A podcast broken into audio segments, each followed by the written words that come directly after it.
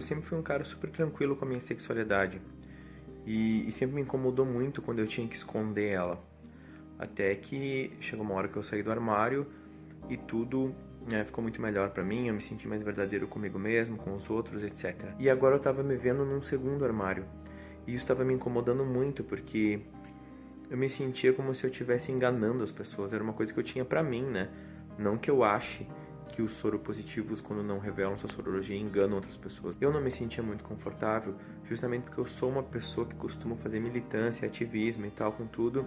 Já fazia uma militância sobre o HIV discreta e eu acho que estava faltando que eu desse a cara ao tapa mesmo, né? Assim como eu fiz com a minha sexualidade. Eu achava que seria coerente da minha parte me expor e falar sobre isso, principalmente para tentar mudar toda essa situação de estigma, preconceito, discriminação que nós sofremos, né, como soropositivos. Só que eu tinha uma barreira aí pelo caminho, que é nos meus dois avós.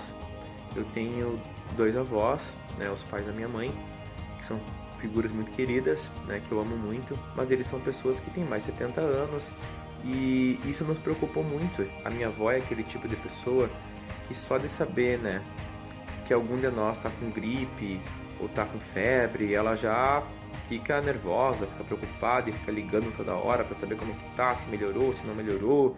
Tem um exame para fazer, ela já fica numa ânsia e tal, principalmente a minha avó. O meu avô é mais tranquilão, assim, ele se preocupa, mas ele não, né?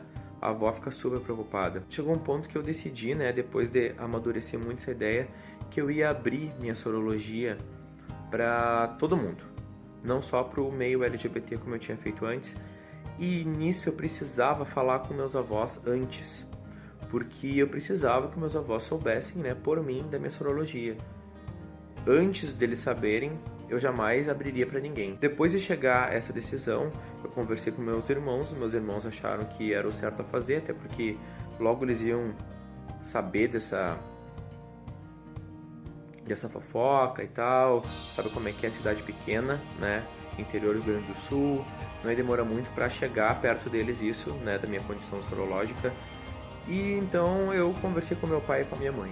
A minha mãe no início ficou um pouco ansiosa assim de falar sobre isso, né, porque são os pais dela, ficou preocupada com a reação que principalmente a minha avó poderia ter. E o meu pai a princípio ficou um pouco relutante, mas depois ele entendeu assim, né, qual que era a minha necessidade de falar sobre isso inclusive me apoiou muito. A única coisa que a minha mãe pediu era que esperasse toda aquela função de final de ano, de 2015 para 2016, e que ela falaria para os meus avós ela mesma. Ela pediu que eu não estivesse lá quando ela falasse.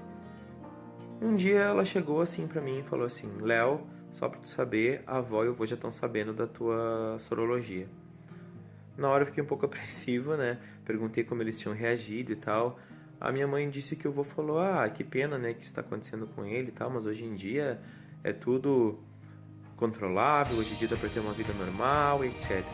A minha avó disse que ficou muda, né, naquele momento e não falou nada até a hora da minha mãe ir embora. Eu acho que ela ficou matutando isso. Isso foi no meio de uma semana. No final dessa semana, eu fui visitar meus avós, como nós costumamos fazer quase todos os sábados, e a minha avó chegou, me abraçou, um abraço bem apertado assim, e disse assim, ó não esquece que a avó te ama muito. Eu entendi o que ela quis dizer na verdade com isso, né? Ela, em apenas uma frase, eu acho que ela quis dizer: Não esquece que a avó te ama muito, a avó vai te apoiar, e a avó tá torcendo por ti, tudo vai dar certo e nós estamos juntos, né? Eu fiquei muito feliz com isso e eu acho que eles sabem também que, tanto ela quanto ele, né? Eu amo muito eles também. É muito importante ter o apoio deles junto e foi muito importante para poder dar o próximo passo que eu queria tanto.